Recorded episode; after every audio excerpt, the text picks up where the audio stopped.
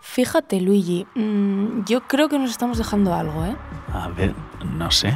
Si ya hemos hablado de dineros, si hemos hablado de la política y la geopolítica de Eurovisión. Mm, ya, pero teniendo en cuenta que al menos un poco, Eurovisión es un festival de música. De música y baile. De música y marketing. Vale, pero yo no me voy de aquí sin saber a qué suena Eurovisión. Yo creo que ya toca hablar de lo que pasa en el escenario. Por supuesto, pero ojo, es que Eurovisión no solo suena, también es el templo de la imagen. Del espectáculo. De la horterada también. We are unity and we are unstoppable. I really want peace and love to everyone. Thank you, Bueno, sí, un poquito de horterada también. Vale, vale, vale, vale, pero vamos por partes. ¿A qué suena Eurovisión? 12 points. And 12 points. The 12 points. 12 points. Un podcast sobre el Festival de Eurovisión para saberlo todo. Para cantar, para contar la historia y las historias, los países, los resultados, los análisis, significados, tendencias musicales, grupos de presión, Eurofans, Euromillones, Eurovisión. 12 Points. En este episodio, el tercero de cinco, Canciones y bailecitos, la estética eurovisiva, con Tamara Villena y Luigi Gómez.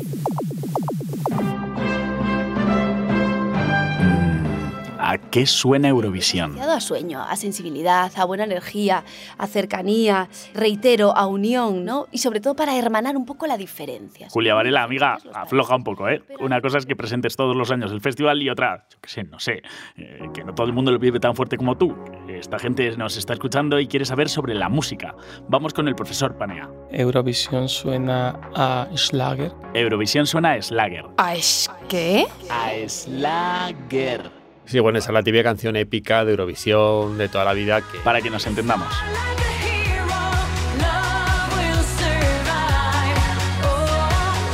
Es un género que funciona. José Sánchez es director de orquesta y experto en la música de Eurovisión. Hoy nos va a salvar la vida. Funciona porque llega a la gente y además es que se funciona también a nivel comercial. Pero Sus características serían las estructuras musicales extremadamente simples y los textos triviales.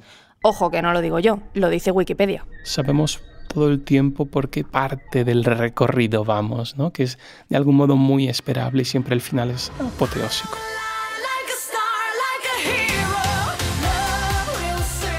Cuidado que no solo de Slager vive el Eurofan, también está el pop de toda la vida.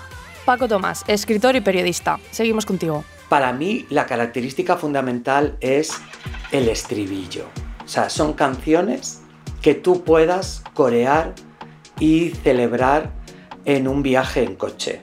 Teresa Fraile, musicóloga, investigadora y 100.000 cosas más, nos sigue dando pistas. De alguna manera destila las características del pop y las hace accesibles a una audiencia pues muy global. Tres minutos, tres minutos de canción. Como te dejan tres minutos solamente, es muy difícil meterte en cosas muy complejas. Entonces la gente va al, al ABC. Más fácil decirlo que hacerlo ser tan contundente en tres minutos, dejarlo tan claro, tiene su mérito. Estribillos, pop, fórmulas, todo en tres minutos. Aunque parece que a día de hoy la palabra clave es eclecticismo. Ha habido épocas donde ha sido todo más uniformizado, ¿no? Ha habido épocas donde, pues eso, la canción romántica de los años 50 o las cantaditas que les dio mucho al principio de los 2000, pero ahora yo me sorprendió bastante la variedad. Es que el pastiche es una de las estéticas que tiene que haber en Eurovisión. Es que si no, no tendría sentido. Ese era Sier Gil, ya le conocéis de otros capítulos. Y también conocéis a Julio Arce. Multitud de, de, géneros diversos, ¿no? Que van desde, desde el heavy metal hasta, iba a decir el trap, pero hasta las músicas urbanas. Hace funky, gente que te hace pop, que, que la gente que hace las cantaditas típicas, gente que te hace electrónica más pura, gente que hace como folk. Para resumir. A mí me parece el, el Festival de Eurovisión una paleta muy importante de la música que se está haciendo en ese momento en Europa. Eurovisión es el evento del encuentro, una oportunidad a la concordia, una noche para acercarse y compartir entre naciones. Pero ni por un instante olvida su propósito de ser una lucha encarnizada por convertirse en el campeón de campeones. Jamás olvida su naturaleza, una batalla sin cuartel para hacerse con el triunfo. Round 1. En la esquina del cuadrilátero de Eurovisión, con casi 70 años de experiencia, se muestra arrogante, se muestra confiado el eterno favorito, el comercialeo. Eurovisión es un festival, eh, digámoslo así, de música mainstream, ¿no? Es una palabra que se utiliza mucho. Es decir, de música que, que, está orientada a la corriente mayoritaria. Dicho en otras palabras. La música tiene que ser forzosamente una música, yo creo que conservadora. Es decir, no puede ser una música rompedora. Pero el mainstream no debería dormirse en los laureles, porque al otro lado del ring y tras años de duro entrenamiento, parece que una resistencia musical más experimental, más arriesgada, se prepara para disputarle el cinturón de oro al tradicional ganador de Eurovisión. Este último año, la representante de de Serbia, ¿no? Que lleva esta canción que iba a favor de la sanidad pública.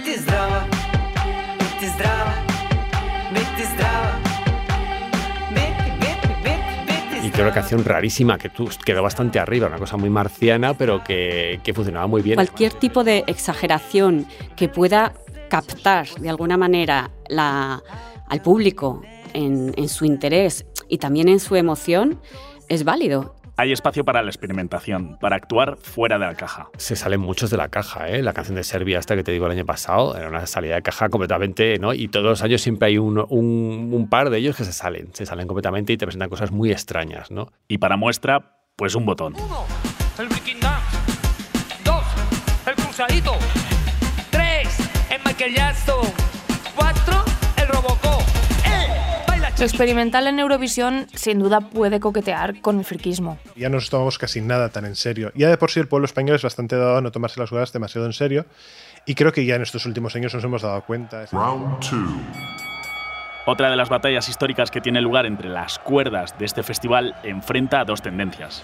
Los que defienden una propuesta más tradicional, más folclórica, más de su tierra. Y los que se han pasado al inglés, ¿no? Exactamente, un poquito así. Let's go.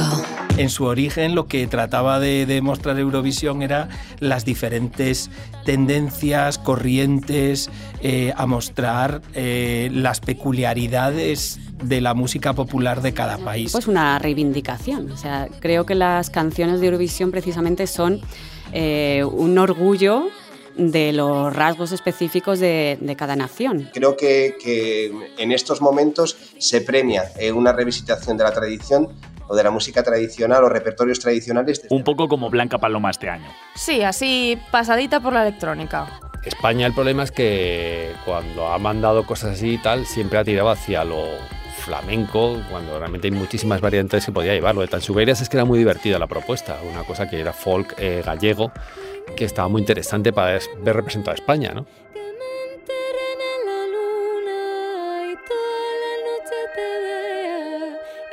Pero tampoco nos engañemos, tirar de lo guiri siempre ha funcionado.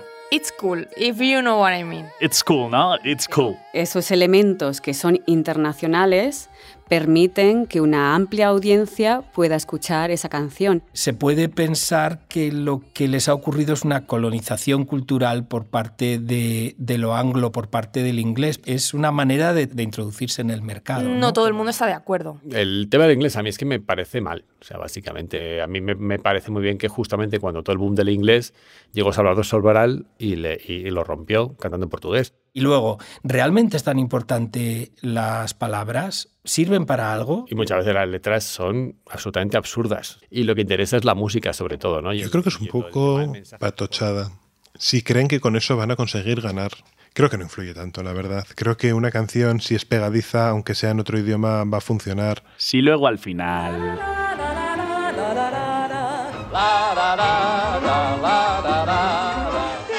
Creo que lo que mejor ha funcionado en Eurovisión siempre han sido más la la las y similares. O sea, duba duba, la la la, lo lo lo, lo que haga falta, vamos, cualquier tipo de.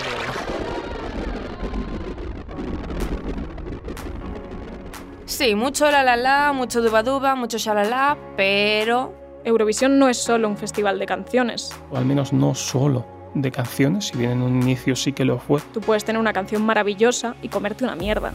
No solo de canciones, y esto es importante. Que es un espectáculo televisivo, fundamentalmente televisivo. Y la música popular siempre ha sido imagen, representación, vestuario, movimiento, pirotecnia. Un todo, un espectáculo visual.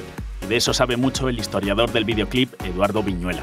Lo que podía ser en los años 60 un baladista, una baladista eh, cantando, mirando en un determinado momento a cámara, hoy en día se ha convertido en un baile con la cámara directamente, ¿no? Y se empieza a apostar muy claramente por una realización ya no televisiva, sino una realización videoclipera. Es el escenario que, del que luego salen muchas innovaciones que luego se prueban en otros, en otros festivales.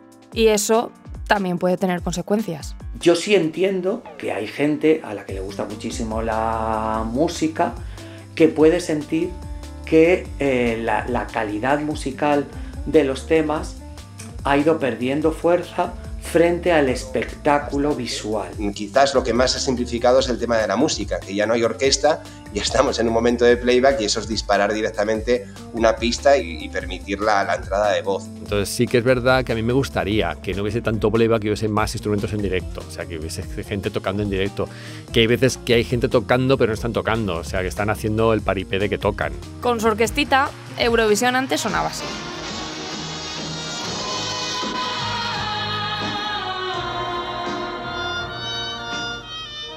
A ver, la orquesta en su momento tuvo su gracia.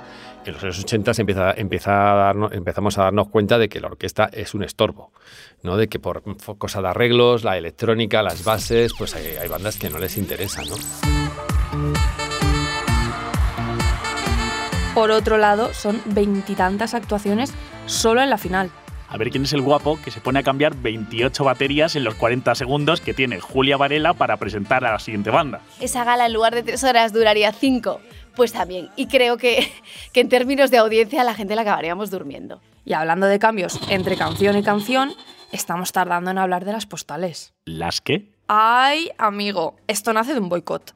Para que te ubiques, el año de Salomé, 1969, hay un cuádruple empate. Tú imagínate, claro, cómo le sentó esto a los otros países. Pues normal. Nada bien. Vamos, que muchos no vinieron al año siguiente.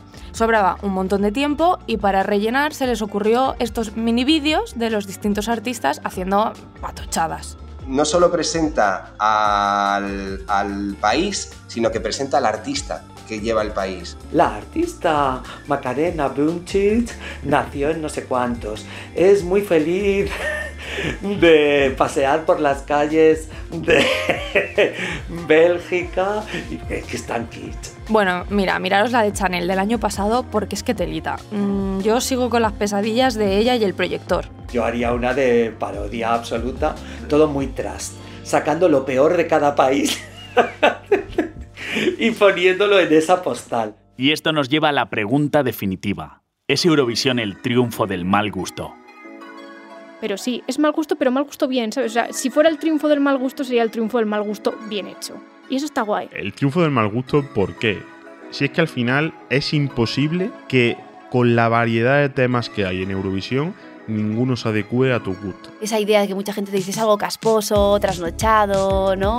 Bizarro o de mal gusto. Pero no, creo que Eurovisión es un festival muy, muy moderno. Hay gente muy snob y gente bastante tonta que cree que el entretenimiento no es cultura y se equivoca. Que no creo que haya algo así como el mal gusto. Me parece que Eurovisión es el paradigma de lo, el, del exceso a veces, de lo petardo que digo, esa cosa de hacer algo serio pero sin tomártelo demasiado en serio. Eurovisión es muchas cosas, pero lo que está claro es que por encima de todas tiene que ser una. Tiene que emocionar, divertir. Yo creo que es lo básico. En Eurovisión eh, lo básico es que divierta. Eurovisión es... Eurovisión es cultura pop, es el triunfo de la cultura pop. En el próximo episodio vamos a hablar de ti. ¿De mí?